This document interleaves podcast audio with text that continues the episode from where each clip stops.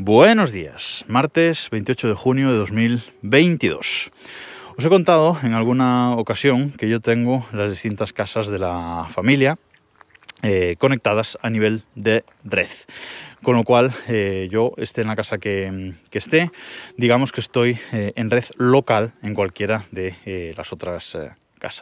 Esto pues da muchas facilidades para muchas cosas, para conexión local a muchos servicios sin tener que abrir puertos al exterior, etcétera. Digamos que es eh, muy cómodo. Y cuando estoy fuera de casa me conecto por VPN a mi domicilio habitual y una vez ahí dentro estoy dentro también del resto de casas a nivel local, por lo cual, insisto, a nivel seguridad está mucho mejor y no tengo que abrir puertos al exterior ni cosas eh, raras. Bueno, pues sobre esto me preguntaba el otro día por un DM de Twitter a, arroba desde el reloj, me preguntaba el oyente Olimar por este tema, porque a él también le puede eh, interesar tener sus casas unidas a, nivel de red y facilitarle un poco eh, las cosas. desde aquí, por cierto, le pido disculpas a, Olimar porque me olvidé de contestarle, leí su mensaje, pero me olvidé de contestarle por, por Twitter pero le tuve en cuenta para realizar este capítulo de hoy, así que bueno, disculpas en ese eh, sentido.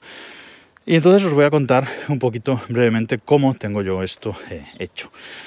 Yo tengo en todas las casas de la, de la familia eh, Edge Routers, estos routers del el fabricante Ubiquiti.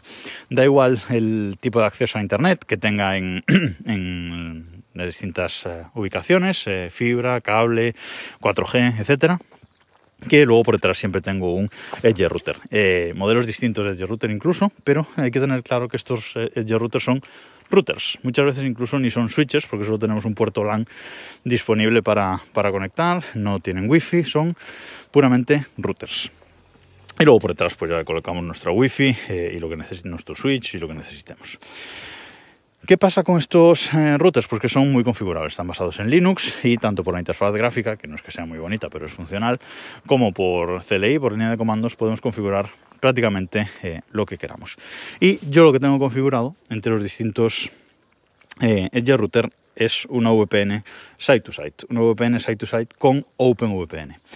Lo bueno que tiene Ubiquiti es que tiene muchas guías en su página web de soporte oficial y os voy a dejar el enlace a este tutorial en, concreto del que, os hablo.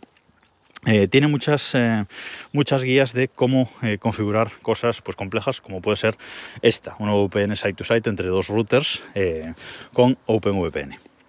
¿Y qué necesitamos para, esta configuración?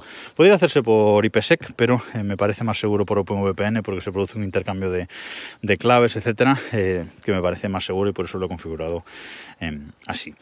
¿Qué necesitamos? Como digo, para esta configuración. Bueno, para empezar, un servicio de DNS, Dynamic DNS, en eh, los distintos routers.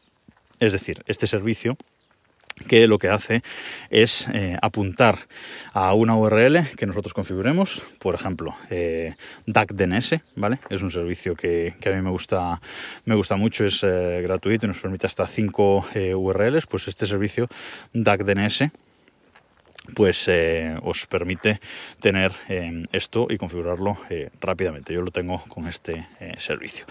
Bueno, pues lo que hace es apuntar nuestra IP a una URL, básicamente, para tener siempre acceso a, nuestra IP pública de nuestra conexión.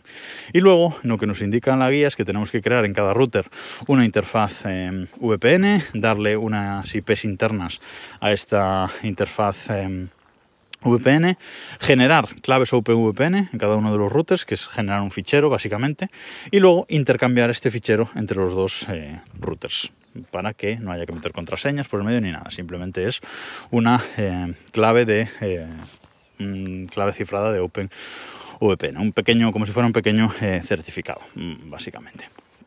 Eh, y nada, luego realizar una configuración en el, en el firewall y realizar la configuración de la VPN para que apunte a esa URL con nuestra IP pública que os acabo de, de decir. Y esto lo que hace es pues simplemente levantar esa, conexión. Tenemos que indicar las rutas correctas, tenemos que poner unas rutas estáticas también en el, en el router, pero como digo, toda esta configuración nos la indica en ese manual paso a paso eh, de eh, Ubiquiti y aunque nos puede llevar un ratillo configurarlo, no es demasiado... Eh, complejo. esto nos permite también, por ejemplo, que si tenemos una conexión 4G, como es mi caso, que mm, tiene una IP pública, en mi caso no es una IP CGNAT, sino que es una IP eh, pública que me ofrece eh, Vodafone, pero el problema aquí es que cambia de IP muy habitualmente. A veces, pues eh, el DAC DNS pues, no se actualiza lo suficientemente rápido. Entonces, a lo mejor cuando intentamos iniciar la VPN, mm, intenta iniciarla contra una IP que no es. ¿Cómo soluciono yo esto? Bueno, pues que sea siempre el router, el edge router detrás del 4G, el que inicie él siempre la conexión VPN. Como la inicia él, él sí sabe las IPs públicas destino contra las que se tiene que conectar y ofrece su IP. Yo desde los otros routers eh, acepto cualquier IP pública que se intente conectar por OpenVPN con, su, con el certificado concreto, etcétera. A nivel seguridad no hay ningún eh, problema y a nivel funcional, eh, pues como digo, funciona perfectamente y sin ningún problema. Em, funciona muy bien. O sea, sinceramente, yo tengo tres interfaces VPN en cada uno de los routers para conectar las distintas eh, casas. No, cuatro. Cuatro. Eh, y funciona muy bien. O sea, a nivel procesamiento no le supone demasiada carga a los, routers y, no hay ningún problema. Yo lo tengo con Edge Router, pero eh, hay otra marca que es MikroTik, que también tiene estos pequeños routers basados en, en Linux en los que también podemos configurar prácticamente de todo y se puede montar eh, lo mismo. Y si es verdad que son routers algo más baratos, porque los Edge Router, aparte de que no son muy fáciles de, encontrar, no son tampoco... Eh, nada eh, baratos.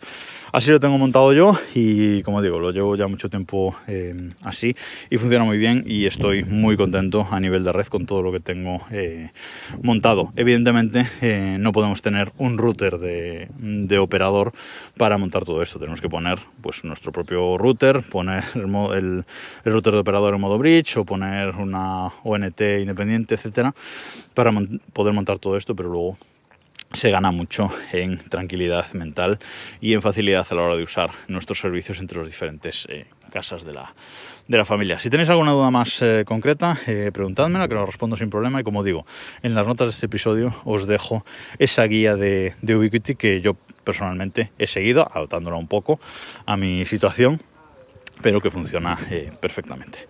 Y nada más por hoy, nos escuchamos mañana.